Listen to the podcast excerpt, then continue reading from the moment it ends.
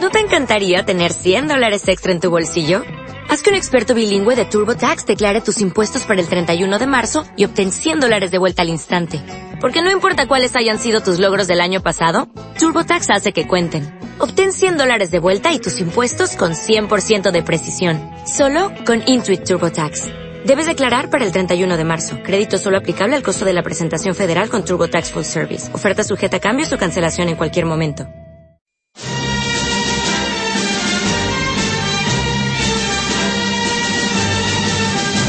Están escuchando Libertad Constituyente.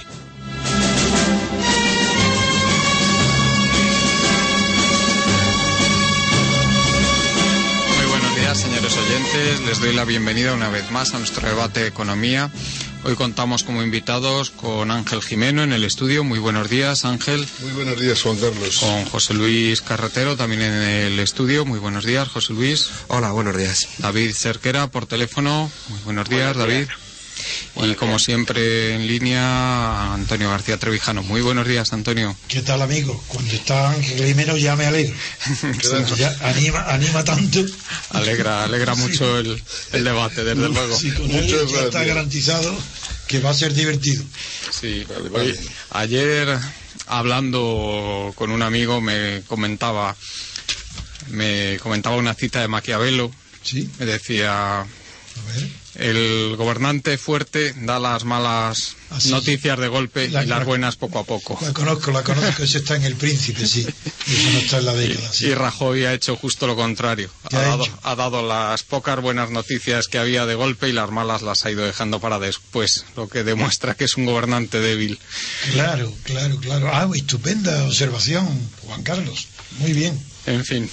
Eh, Ángel, eh, haznos, si puedes, un resumen de lo que dijo ayer el señor Rajoy, que va a reducir el gasto, el déficit en, en 16.500 millones de euros. Pues mira, lo que ayer no hice, que fue oír a Rajoy, hoy lo hago encantado porque la boca de Ángel se transforma. Eso será ya algo de verdad. A ver. Y, y- pero que a mí, a mí me resultó muy curiosa esta afirmación de Rajoy, porque luego algunas de las medidas que comentó implicaban aumentar el gasto. Entonces yo no entiendo muy bien este señor de dónde piensa Que ha disminuido el gasto. de dónde piensa disminuir el gasto. ¿Tú lo has conseguido averiguar, Ángel? Porque yo no he sido capaz. ¿eh? Hombre, averiguar, me lo imagino. No hace falta ser muy listo para saber de dónde tiene que recortar o, de, o dónde tiene que aumentar.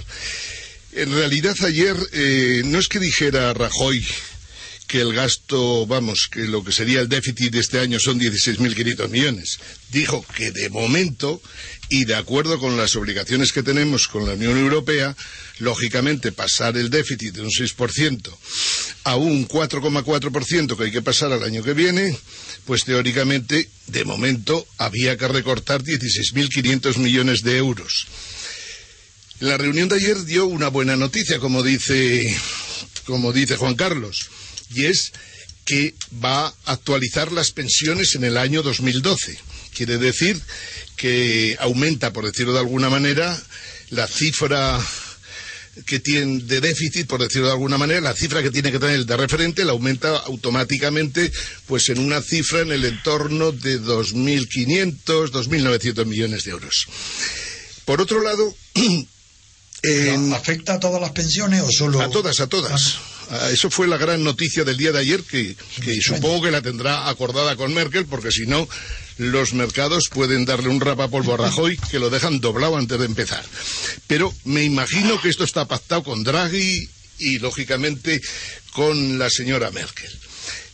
A- anticipó, no obstante, que creía que el déficit de este año, según la señora Salgado, era del 6,5%, y según el 90% de los expertos, digamos, de los, de los equipos de estudios de bancos y demás en España, lo más, el mínimo minimorum sería del 7,2%. O sea que tenemos que añadir a esto otros 12.000 millones.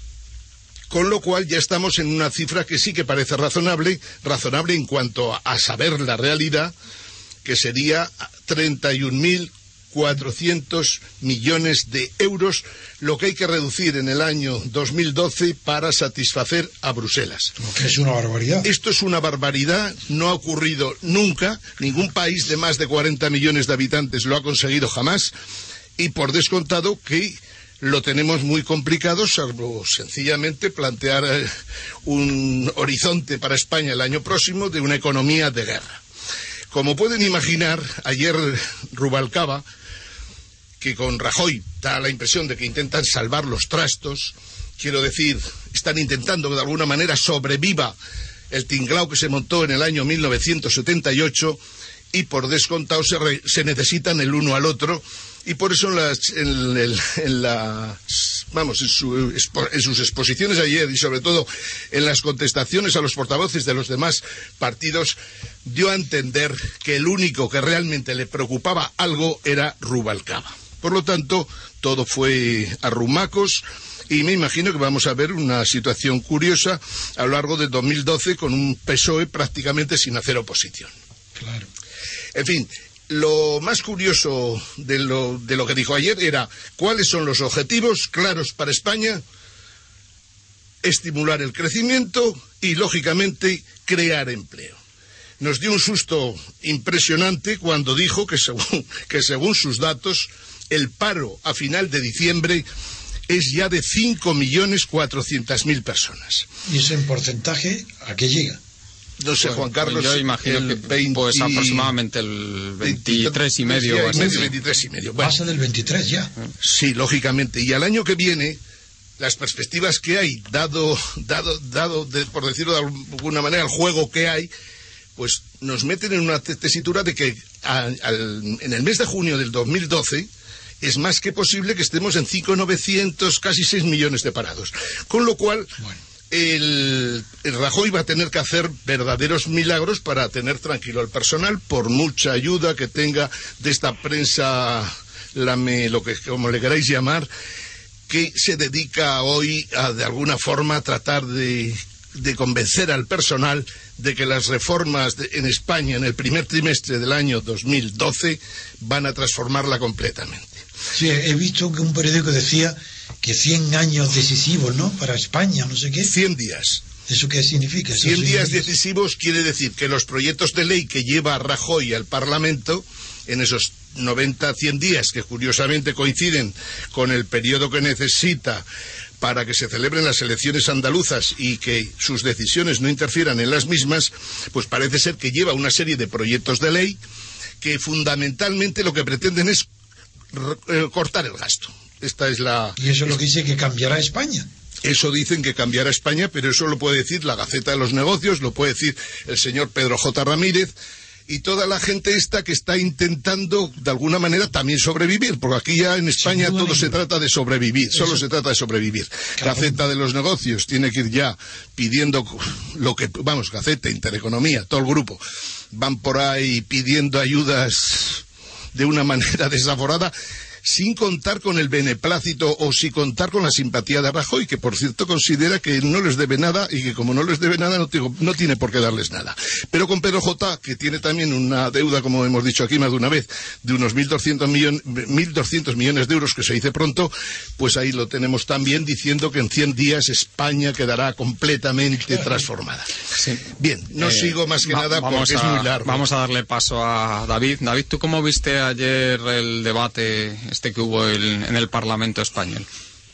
Bueno, a mí la verdad es que no me... Yo hice como Antonio Trevijano, yo no escuché nada porque yo me fijé en la noticia del día que para mí fue que Standard Poor's uh, rebajó casi está a un, a, un, paso del bono basura el legado político del PP, que es la comunidad valenciana.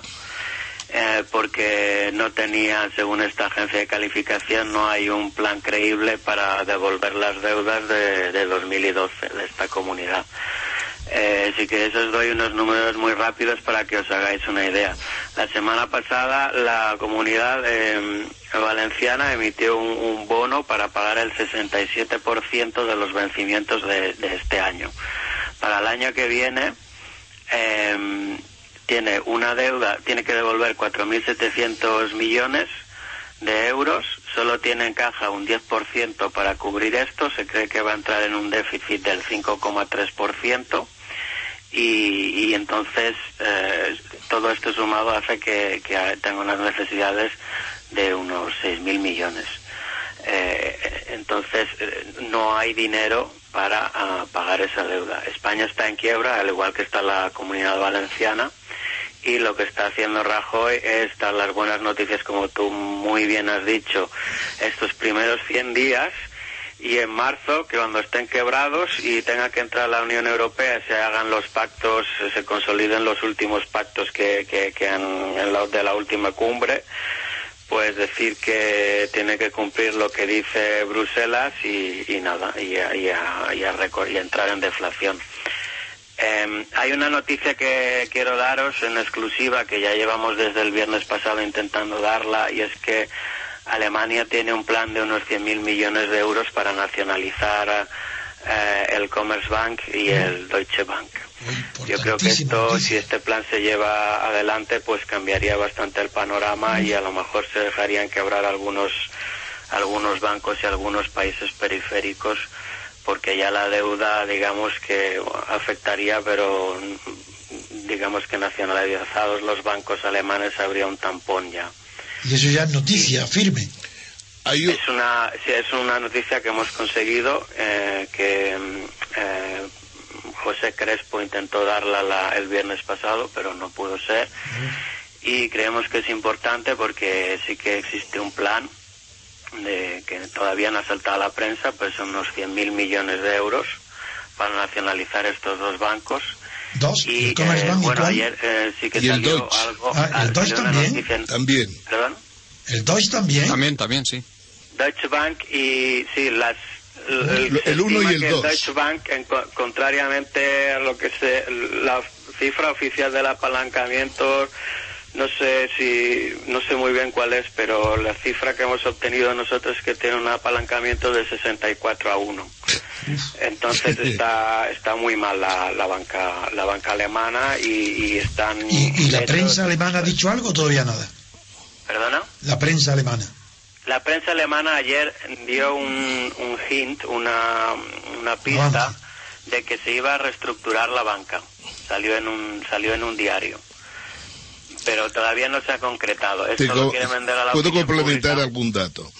O sea, en realidad hay un fondo para salvar bancos en Alemania, al margen completamente del fondo europeo, que estaba dotado, sí, que lo iban a llevar a 100.000 millones de euros y 400.000 millones de avales.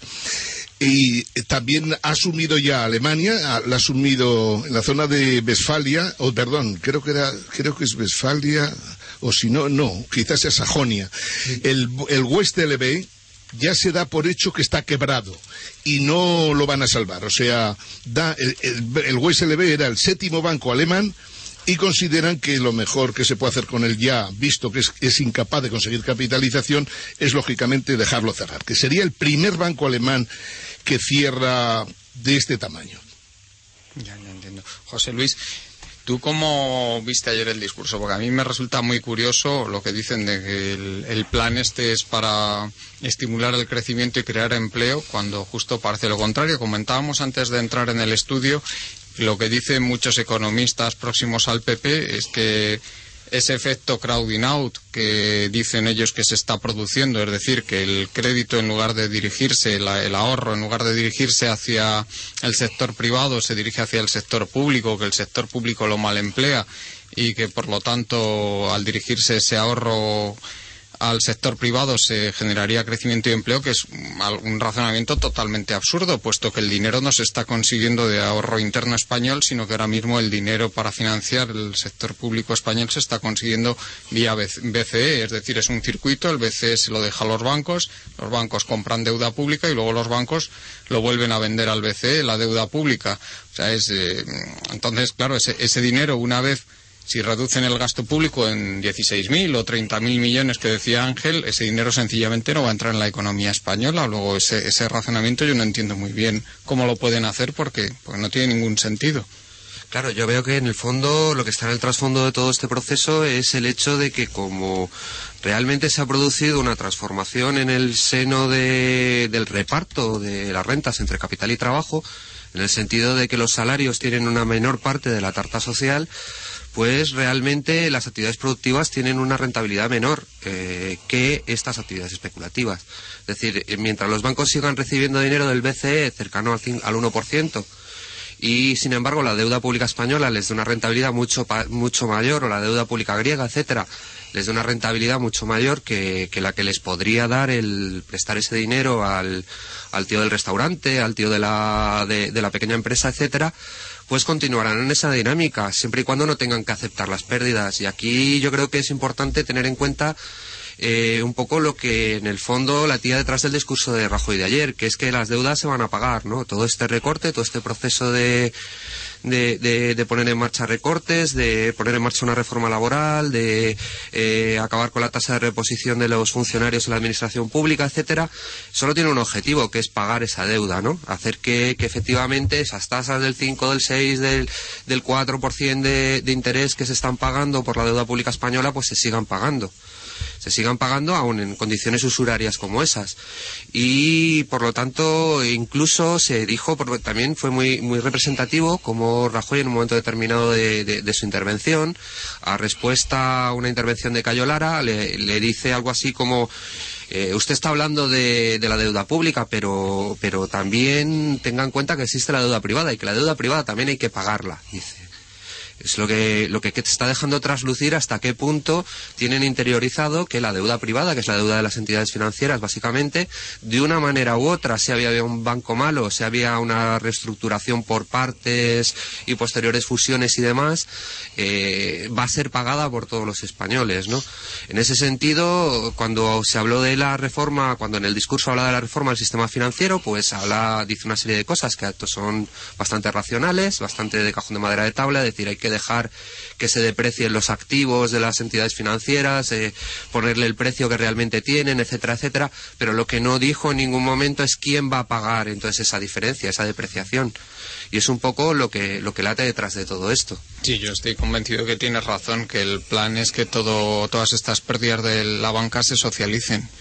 bueno, pero también, pero pueden nacionalizarse, terminaría yo diciendo. ¿Tú crees que.? O sea, yo pienso que sí, por una razón muy simple, porque las cifras apabullan. Y la deuda privada es importante. Solo las empresas no financieras del IBEX tienen prácticamente una deuda de unos 700.000 millones de euros, que se dice pronto. Y la banca, pues tiene otros 700.000. Quiere decir los privados bancarios y no bancarios en, España deben un billón cuatrocientos mil millones. Y el Estado en este momento, la cifra que daba esta mañana Bloomberg era de un 70% de deuda. En resumidas cuentas, eh, España tiene tal, una cantidad de deuda tal que no la puede pagar nunca. El hecho de que ahora se diga que solo la deuda griega tendrá quitas es una entelequia y un absurdo total. No sé cuánto tardaremos, más o menos, pero está claro que antes o después, lógicamente, España tendrá que realizar una quita. Pero lo, interesante de lo que está ocurriendo en este momento, que ya lo habíamos anticipado y que Rajoy pasa por encima de ello con mucha facilidad, es que lo que está diciendo en estos momentos es correcto la banca española hay que clasificarla en bancos A, bancos B, bancos C. Quiero decir, los que están super hundidísimos y encima cargados de políticos, sindicalistas y gente de mal vivir, todos esos se cierran, sin más. Lógicamente se pagará los depósitos que ya no quedan prácticamente a, los que tienen depósitos en esos bancos, habrá que pagarles 100.000 euros como mínimo si tienen más de 100.000 euros. Luego hay una serie de bancos clase B, por llamar de alguna manera, tipo Popular, tipo ahora el Sabadell, que están también tocados completamente del ala y que yo creo que no tienen juego en el sistema financiero europeo tal como se está viendo desde Bruselas. Y que por lo tanto lo mejor sería pues tratar de que Santander, BBVA y la Caixa los absorbieran definitivamente y nos quedáramos en el país pues con tres bancos, hablando en plata. Pero como estos tres bancos, desgraciadamente, tampoco estarán saneados porque lo único que habremos hecho habrá sido reducir el tamaño del cerdo, quiero decir, activos buenos compensados con activos tóxicos harán que, la banca española pues pase de un 100% que estaba en el año 2007 pues aproximadamente a un 30-40%. Eso es lo que realmente pasará y, lógicamente, habrá que ayudar porque Santander en estos momentos está vendiendo todas sus joyicas por todo el mundo, por España, por todos los lados. El Bilbao hace lo mismo, la Caixa hace lo mismo. Quiere decir que en estos momentos no están en condiciones para asumir una situación crítica en Europa como parece ser que vamos a vivir en los próximos tiempos. Quisiera preguntaros algo, y es que a mí, a mí me ha impresionado tanto la nacionalización del Deutsche Bank y del Commerzbank, que creo que ese dato cambia o puede cambiar sustancialmente las condiciones bajo las cuales va a gobernar ahora, en el inmediato, en estos 100 días, Rajoy. Porque ¿en qué situación está la banca española de endeudada con la banca alemana? ¿Qué influencia van a tener las medidas alemanas en la economía española inmediata en estos 100 días? Yo supongo, vosotros podréis responder, pero me da la impresión que la situación se ha agravado mucho más para España con la nacionalización de esa banca alemana.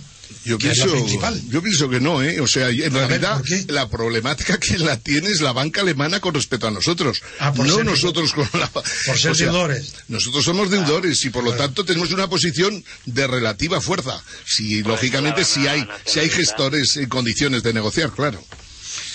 Sí, a mí... por eso la van a nacionalizar. Yo, de hecho... Eh, todavía no se sabe cuál va a ser el ministro de Economía, se baraja entre Montoro y de Guindos. Guindos, Guindos parece eh, que Guindos es. el, es el preferido de Alemania, Montoro es el era el preferido de Rajoy.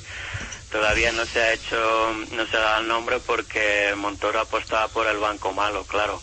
El, el plan de Montoro era que el FSF, el, el, Fondo de, eh, de Estabilidad Financiera Europeo, pagara el, el banco malo pero mm, eh, vemos que con todos los problemas que hay de capitalización de este fondo y con los planes que, que hay en Alemania para reestructurar su banca y este esto que hemos descubierto de los 100.000 millones de euros para el Deutsche Bank no, no van a dar un duro para el banco malo.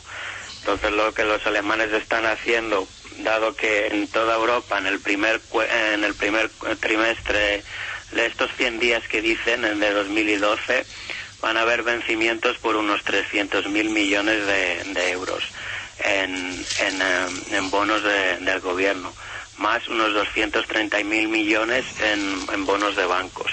Entonces, eh, tienen, que, tienen que hacer frente a unos vencimientos astronómicos. Y ya Draghi ayer se hizo eco de esto.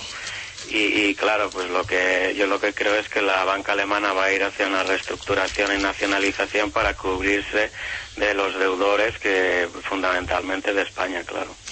Bueno, en realidad la solución dónde está parece ser. Y de hecho, aunque ayer hubo un problema en la reunión del Ecofin que no llega, en fin, que Bulgaria y, el Reino Unido dijeron que no, que no estaban dispuestos a poner un duro para salvar bancos europeos, eh, parece ser que la salida natural para España es lógicamente el Fondo Monetario Internacional. Y es, y es del Fondo Monetario Internacional de donde tendrá que salir el saneamiento de la banca. Por lo tanto, será el Fondo Monetario el que prestará a España. Necesita España aproximada para poder tener algo de liquidez y sanear solo los tres grandes bancos y poquito más, necesita 150.000 millones para, para recuperar la solvencia y 100.000 millones más para disponer de liquidez. O sea, España necesita unos 250.000 millones. Parece ser que el Fondo Monetario, entre sus planes, tiene conceder a España 220.000 millones. Estamos todavía a una cierta distancia y más con, por el hecho de que si Europa pone 150.000 millones en el Fondo Monetario Internacional, resulta que España le toca poner aproximadamente 12.000 millones. O sea que en realidad nuestras necesidades serían 12.000 millones más. Pero todo parece conducir a que nuestra deuda pasará del 70% actual a prácticamente el 92%, con lo que superaremos a Alemania y Francia y nos quedará un problema serio en los mercados. Esta es la realidad. ¿Y qué trascendencia tiene la noticia de que el Reino Unido no se ha negado a contribuir? Ah, pues sí que tiene trascendencia y, tanta. Más que nada porque el Reino Unido en este momento parece que se ha emperrado, ¿Sí? pero emperrado completamente en que el euro no tiene ninguna posibilidad de supervivir y que es una tontería que se siga con esta historia que en el fondo le ha provocado de alguna manera el romper, por decirlo de alguna forma, con Merkel y Sarkozy. Por lo tanto... si lo que hace es que los chinos y los americanos pues no quieran poner dinero y no se fiende nada de lo que está pasando en la, en la Unión Europea. Ayer había una noticia curiosísima de los ingleses que tienen un mala leche por descontado, que era la siguiente decían que en caso de corralito español, esto estoy hablando de Telegraph, o sea, que, o sea, pero con una mala leche impresionante, decían que estaban preparando la posible evacuación de súbditos británicos en España que viven aquí, lógicamente si se dieran la, si, por si se produjera el corralito.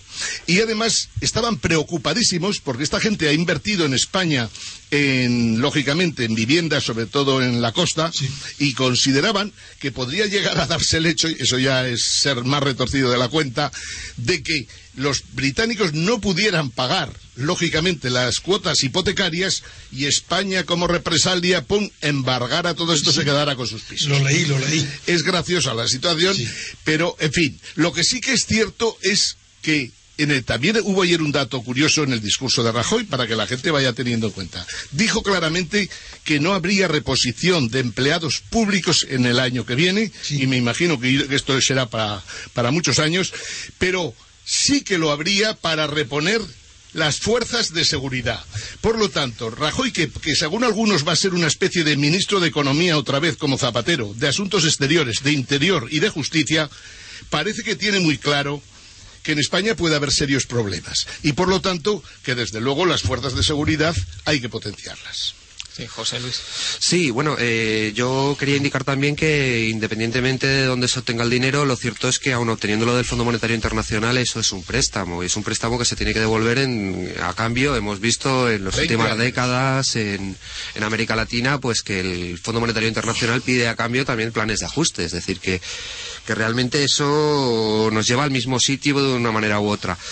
Eh, y si es para salvar a tres grandes bancos o si es para salvar al conjunto de la banca, independientemente de cuál sea la opción que se elija, realmente hay que tener en cuenta que si se va a poner dinero público, si en algún momento se tiene que poner dinero público, que sería discutible, pero si se va a poner dinero público, eso tiene que conllevar también una intervención directa por parte del Estado en los términos de la banca. Es decir, que tanto la exigencia de responsabilidades a quien tengan que exigírsele por haber realizado operaciones que no sean muy apropiadas o muy legales, como en los términos de eh, facilitar el crédito, establecer las medidas, eh, si no hablar de nacionalización directa de determinadas entidades y creación de una banca pública sino establecer las medidas que, permitan que, fluya el crédito realmente hacia la, la economía productiva. Pero hay que tener en cuenta que Reino Unido está prácticamente toda la banca nacionalizada.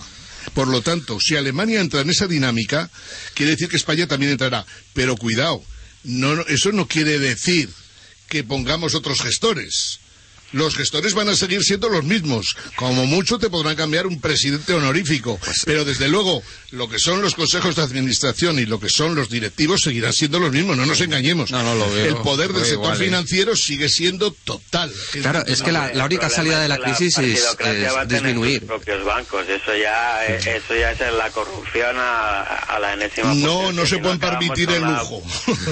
pero que la única salida a la crisis es el... Esto va a ser todavía peor. Eh, la única salida a la crisis, en cierta manera, es disminuir ese poder del, poder financiero, que es al fin y al cabo el que ha generado esa crisis. pero no llevamos ese camino. ¿eh? No llevamos ese camino, efectivamente. Y además eso impone, tarde o temprano, eh, como, como ha dicho Ángel, una quita. Pero también los términos de la quita son muy importantes. En ese sentido, la quita tiene que ser establecida y determinada desde los propios deudores. No puede ser la quita que le convenga a Alemania en un momento determinado, en extremis, que tenga que aceptar el hecho de que hay una quita, pero, pero los términos que ella quiera, sino que tienen que ser la, quita que se plantee desde los términos de una auditoría seria de la deuda pública, en la que se vea efectivamente qué deuda es eh, ilegítima, qué deuda es legítima, qué deuda se ha contraído en condiciones de legalidad y cuál no, porque eso también probablemente habría que verlo, y qué deuda podría llegar incluso a los términos de, de ser deuda usuraria. ¿no? Yo desde el punto de vista político vuelvo a decir que yo no veo tan claro que la nacionalización de la banca alemana, que es la noticia del día, eso es extraordinaria esa noticia, pueda beneficiar a España porque es deudora. Yo creo que políticamente perjudica muchísimo. estoy de acuerdo de Antonio. Eso es. Estoy de acuerdo porque, claro, al estar la banca alemana nacionalizada, si finalmente se confirmara esto, Esa la, es mi opinión. la presión que tienen los bancos alemanes. Mucho mayor. No, no, pero bueno, que el decir una amenaza de España de no pagar la deuda eh, es, mucho menos importante para la banca alemana una vez nacionalizada que ahora. Sin duda ninguna, digo que perjudica muchísimo. Tenemos mucha menos Políticamente es perjudicial para España. Tenemos mucha menos fuerza. Eso es lo que quise preguntar. Yo siempre, yo siempre he querido, yo, yo creo, yo creo que no hay nada como deber tanto dinero. No, pero ese Vamos, cinismo, Solo hay que tener sentido común. no, pero ese Vamos ver. cinismo no está en la educación española. Bueno, pues vaya, pues los que hemos vivido, lógicamente, reestructuraciones de empresas en quiebra, los, los de reestructuraciones incluso de una autonomía que tenía problemas muy graves y que es lo que va a haber que hacer en los próximos tiempos por aquí, tenemos muy claro que la única forma de que los acreedores se sientan satisfechos en un momento determinado cuando no les puedes pagar nada es decirle, oye, os puedo pagar la mitad. A ver, eso sí, lo tenemos que hacer a este tipo de interés y habrá que hacerlo a lo mejor en 30 años. Pero al menos recuperan la mitad. Esa negociación no es que sea fácil, es sencillísima más no poder. Es el pan nuestro de cada día La en la economía española. No pagar. Toma, el, ahora, es, es que parece, esto parece la verdad de, de coña marinera, o sea, es incomprensible que a nivel de Bruselas planteen que, eh, que hay que conseguir como sea que, lógicamente, que las deudas se paguen todas. Es completamente imposible. Y por lo tanto no se pagarán, ¿para qué nos vamos a engañar? Pero la problemática de poder pagar deudas y poder hacer quitas. Ahí está el papel del Fondo Monetario Internacional, el mayor experto de- del mundo indudablemente en este tipo de procesos. Por eso yo pienso, en estos momentos en que ya no cree nadie en el euro, ni la propia Merkel, la- lo que yo creo es que el Fondo Monetario Internacional será el que irá haciendo este juego. Quiero decir, va a imponer unos planes de ajuste que me río de los de Rajoy. Va a imponer, lógicamente, unos cambios estructurales en la economía y en la política española impresionantes. Porque nuestra realidad en este momento cruel es nueve autonomías están en suspensión de pagos de hecho, ya no porque no pagan la deuda o los bonos patrióticos, como Valencia o como, o como Cataluña. Lo- el problema que hay es que no pueden pagar cosas elementales como son los medicamentos. Nueve autonomías no pueden pagar los medicamentos. Y, y la autonomía valenciana, como ha dicho muy bien David, está en default, de hecho. El problema que hay es que no se puede, si, si Valencia en- entrara en default, automáticamente entraría en default el Estado español, porque quieras que no, quien de alguna manera tiene, representa en, temas, digamos, financieros de deuda a todas las autonomías es, lógicamente, el Estado español. Por lo tanto, estamos en un momento crítico, que hace fa- indudablemente Mariano Rajoy creo que ya lo sabe y por eso va la mitad del día pesadumbrado. Es cierto que en el Parlamento español ayer trató a todo el mundo, pues como he, dicho antes, pues muy regular. Habló de diálogo, diálogo, diálogo, diálogo, pero era un mantra continuo sencillamente para callarlos. Dispuesto, o sea, no les ofrecía nada, no pensaba en, con- en concederles absolutamente nada y por lo tanto él ya ha hecho sus cuentas, sus números, sus composiciones y considera que las problemáticas, digamos, autonómicas o las problemáticas con los nacionalistas van a ser muy fuertes a lo largo del año 2012, porque no les puede conceder a Cataluña, por ejemplo, el concierto, ni al País Vasco le puede conceder mucho más de lo que ya se le ha concedido.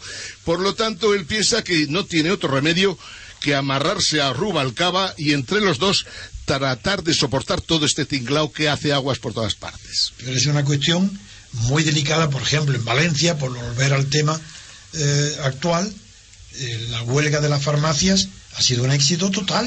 Y es- eso, si eso se extiende a toda España y no pueden pagar, al ser medicamentos de personas que lo necesitan para vivir, eh, la situación es mucho más que explosiva. Eso, es, eso va a ser peor que en Grecia. Desde luego los farmacéuticos, yo que conozco bien el sector, eso lo están, pregunto. están en una situación sumamente delicada, ¿eh? porque y se están planteando seriamente denunciar el concierto y dejar de aceptar las recetas como medio de pago. Claro. O sea, eso es, y podemos llegar a eso el año que viene.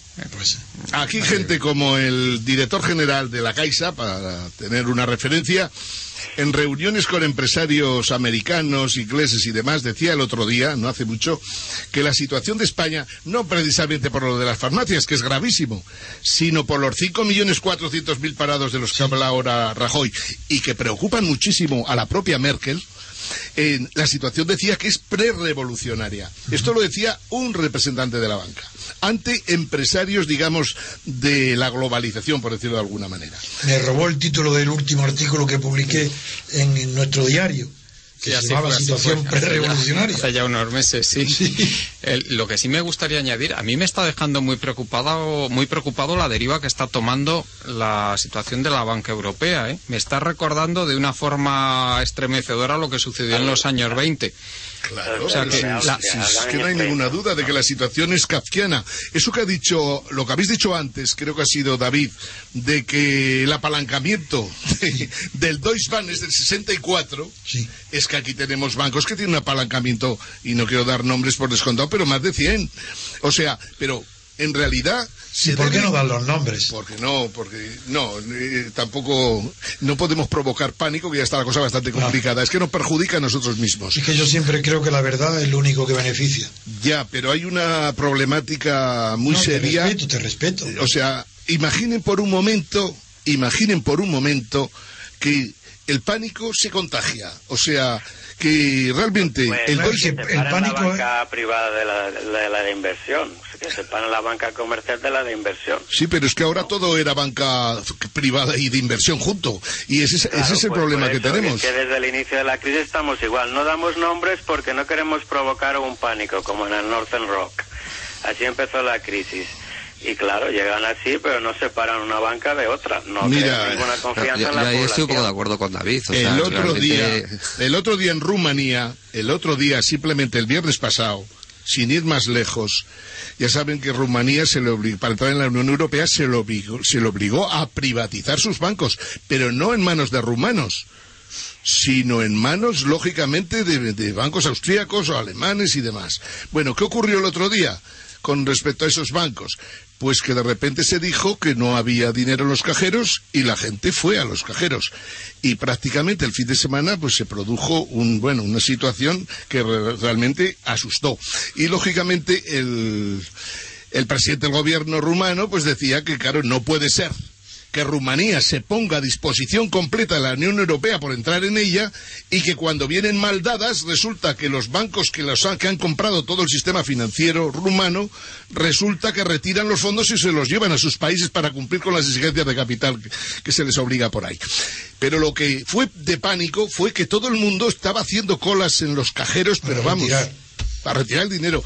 Porque la gente cuando hay pánico no quiere retirar 500 euros, quiere retirar todo lo que tiene. Y, el- no hay banco en el mundo que resista eso. El problema, Ángel, está en que está ocurriendo lo contrario de lo que debería ocurrir. Las entidades se están haciendo cada vez mayores, se están haciendo más sistémicas. Entonces podemos llegar a un punto en que en un país débil, que puede ser perfectamente España, pero puede ser también Italia, una entidad demasiado grande tenga problemas y arrastre detrás A de ella sistema. a todo el sistema financiero, pero todo el Sí, sistema sí. financiero mundial, que fue lo que pasó el 11 de mayo de 1931. el 11 de mayo de 1931 con Credit Anstalt en, Sí. En Austria. Sí. Claro, es que esa, esa teoría que están manejando también y que están popularizando tanto de, de que los grandes oligopolios financieros, de que o nosotros o el caos, pues realmente hay que tener en cuenta que es que el caos ya está aquí. O sea, ya realmente han generado una situación en la que si no se le mete mano de una manera u otra, eh, no, no es por provocar, por provocar el pánico, es que el pánico se está Pero es, que provocando. el, es que el camino que llevamos es el contrario, el que deberíamos llevar. Justo. Yo siempre están, creo, están por poniendo en marcha las mismas eh, medidas que se pusieron en 1900, creo que fue 1920 en la conferencia de Bruselas para ah, la- la- reestructurar toda la banca después de la Primera Guerra Mundial, sobre todo en Austria. Eso acabó, como tú muy bien dices, en 1931, pues con la concentración de, de un, un banco muy grande que había absorbido previamente a otro que tenía problemas y al cabo de un año o dos eh, quebró la compañía Sí, de la lana del, del norte y, y bueno fue un- Y, fue y no solo eso, es que el banco este austríaco, Credit Anstalt, era propietario del 60% de la industria austríaca también en el momento en que, en que quebró. O sea, es que, y, y es lo que estamos viendo también con estos bancos gigantescos, ¿no? Bueno, a la gente le podemos dar la tranquilidad de que el gobierno de los Estados Unidos, la Reserva Federal, están preocupada por Europa, muy preocupada. La siguen yo creo que mejor que nosotros mismos. por eso vino el representante de Obama. Por eso vino el representante de Obama y por eso ha habido miembros del- de la Reserva Federal en España tomando datos de todo tipo de sectores porque ya no se fían de las estadísticas oficiales. Que por cierto hay un dato que merece la pena que comentemos aquí. El amigo Juan Carlos Barba se ha molestado en hacer un estudio de cuál es el PIB español en el año 2011 o, mejor dicho, en el 2010, pero en, en las fechas que estamos, y ha llegado a la conclusión de que el PIB español está sobrevalorado en una cifra cercana al 14%. O al 14,6% para ser exacto. Y yo que he estado repasando sus numericos y viendo por otras fuentes y demás, he llegado a la conclusión de que tiene razón, de que es verdad. O sea, estamos jugando en España con que tenemos un 70% de deuda con respecto a un PIB de un billón setenta mil millones pero en realidad tenemos un 70% de deuda, cuidado, tenemos 700.000 millones de deuda con respecto a un PIB que escasamente llega a 990.000 millones. Por lo tanto, quiere decir que nuestro 70% de deuda con respecto a PIB está muy por encima en estos momentos. Por encima del 80, sí. Así es. Quiere decir que hemos alcanzado, simplemente haciendo malabarismos la señora Salgado, hemos alcanzado el ratio de deuda con respecto a PIB de Alemania y Francia y subiendo y creciendo porque resulta que como todo el mundo está escondiendo facturas por todos los lados, veremos hasta dónde aguanta eso que dice don Antonio y que ayer Rajoy también repetía de que no hay nada como la verdad. Si la verdad se dice, puede ser un cataclismo. En el caso de él será un cinismo. En el caso mío es el conocimiento de la política desde hace 200 años, lo que ha sucedido en el mundo en todos los momentos. Y sé que la única manera de evitar desastres mayores es decir la verdad cuanto antes, sea lo que sea las consecuencias, porque son peores si se oculta o se disimula. Sí, algo que no se va a hacer. ¿Verdad, José Luis? no, tiene toda la pinta. O sea, realmente los medios de comunicación de masas en esta sociedad eh, están distribuidos de tal manera y con una posibilidad de que realmente acceda al público a ellos que hace que, no se pueda ocultar la verdad. Pero en este medio lo decimos. lo digo irónicamente, por supuesto. No, en este medio lo decimos porque no son, no son masas los oyentes. Pero pero eh, si lo fueran también lo diríamos, porque lo hemos adquirido, hemos tomado esta postura y esta radio para decir la verdad. Sí, David, por favor. Sí, bueno, quería, desde mi punto de vista, las, las medidas que ha comentado antes Ángel del gobierno inglés eh, preparando la evacuación que ya desveló Jesús Murciego hace dos semanas, eh, no me parecen nada descabelladas, porque los daos cuenta que los, los ciudadanos ingleses se han visto pillados de pleno en la burbuja inmobiliaria, en todo lo que ha supuesto el fraude y el engaño de que han construido sus casas en, eh, lugares eh, que no tenían licencia para ser construidos y una vez hipotecados pues les han destruido sus casas. Y estas estas personas están pagando eh, hipotecas que por, por nada. Entonces ellos ven ven comparan este caso con la situación actual y yo creo que tienen toda la razón Sí, otra cosa mm, que, quiero dejar claro es que estoy totalmente de acuerdo con el escenario que predice Juan Carlos Barba de concentración de, bancos y haciendo el, riesgo más sistémico. Eso está produciendo como en 1931 igual. Eso se resolvió en esta crisis, eh, ya comentaré otro día cómo se resolvió en Suiza, que se resolvió a través de un referéndum, claro, como, como hacen aquí un referéndum constitucional y ganó la opción de la eh, ganó la opción de la deflación curiosamente. Pero eso ya lo comentaremos a fondo el si puede ser el martes día 27 o el miércoles día 27 que tendremos un invitado que nos hablará desde Londres muy especial. Y, y, bueno, lo que mm, creo que es importante saber es que si, la, si Alemania va a nacionalizar su banca, Aquí, pues, el sector financiero no va a poder pedir más ayudas a Europa y va a tener que asumir quiebras y pérdidas y, vamos a ver en qué dinámica entramos. Sí, José Luis, querías añadir algo más, que nos quedan tres minutos. básicamente, nada, en términos de relacionados con el discurso de, de, Mariano Rajoy, pues a mí es que me pareció un poco que cuando todos esperábamos retumbar de de cañones y redoble de tambores, pues vino y tocó el violín, ¿no? Hizo un poco, contó un poco lo que iba a hacer, eh, con unas medidas que representaban El sindicato de técnicos de Hacienda dice que representan un aumento del gasto de 14.000 millones en relación con, un recorte, él dice de 16.500 millones. Eso, eso nos referíamos al principio. Parecía poco coherente. Y luego, pues bueno, son medidas que, en las que se mezclaba de todo. Desde, habló desde el bilingüismo en los institutos, un bachillerato de tres años, al tema de los funcionarios públicos. Cuando se habla de los funcionarios públicos, por ejemplo, eh, se dice que no se iban a cubrir, es, la tasa de reposición se iba a llevar a cero, no se iban a cubrir las jubilaciones y bajas y demás.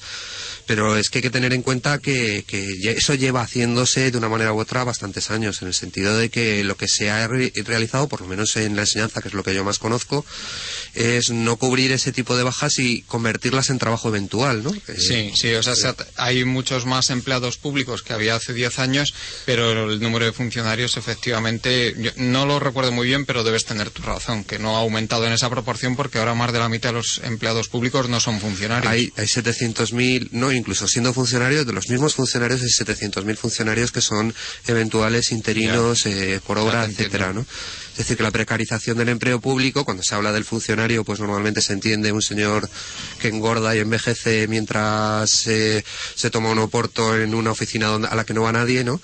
Sin embargo, no es así. El empleo público se ha visto precarizado, es mayoritariamente femenino, es un empleo eh, en condiciones de trabajo cada vez peores, sobre todo el que está relacionado con los, con los servicios sociales y con los pilares principales del estado del bienestar y, y, realmente debería ser tratado con un, con un cierto respeto cuando se hablan de esas cosas. hemos, hemos perdido a David.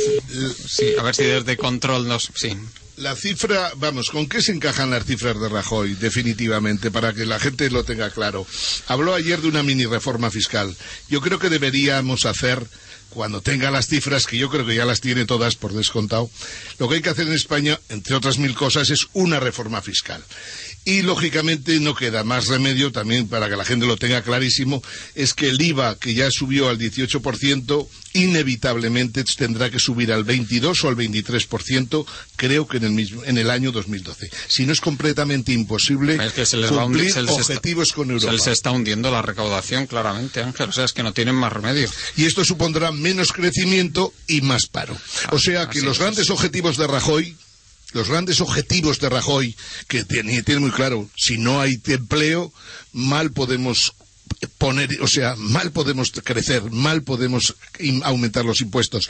La única forma de aumentar impuestos en este momento es, desgraciadamente, aumentar el IVA, que supondrá, lógicamente, un retroceso económico adicional. tenemos que ir terminando ya. Muchas gracias, José Luis, por tu presencia aquí. Muchas gracias. Muchas gracias, Ángel. Muchos saludos a todos, especialmente a don Antonio. Muchas gracias, Antonio. De David no nos podemos despedir porque se le ha cortado la llamada. Yo hoy saco la enorme satisfacción de ser nosotros que demos la noticia de la eh, nacionalización de la principal banca alemana.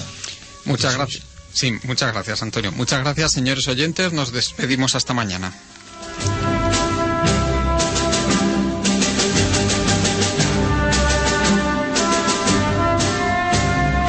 Pues muchísimas gracias, Repúblicos, por seguir con nosotros un día más. Les dejamos ahora con los servicios informativos del 107, aquí en Radio Libertad.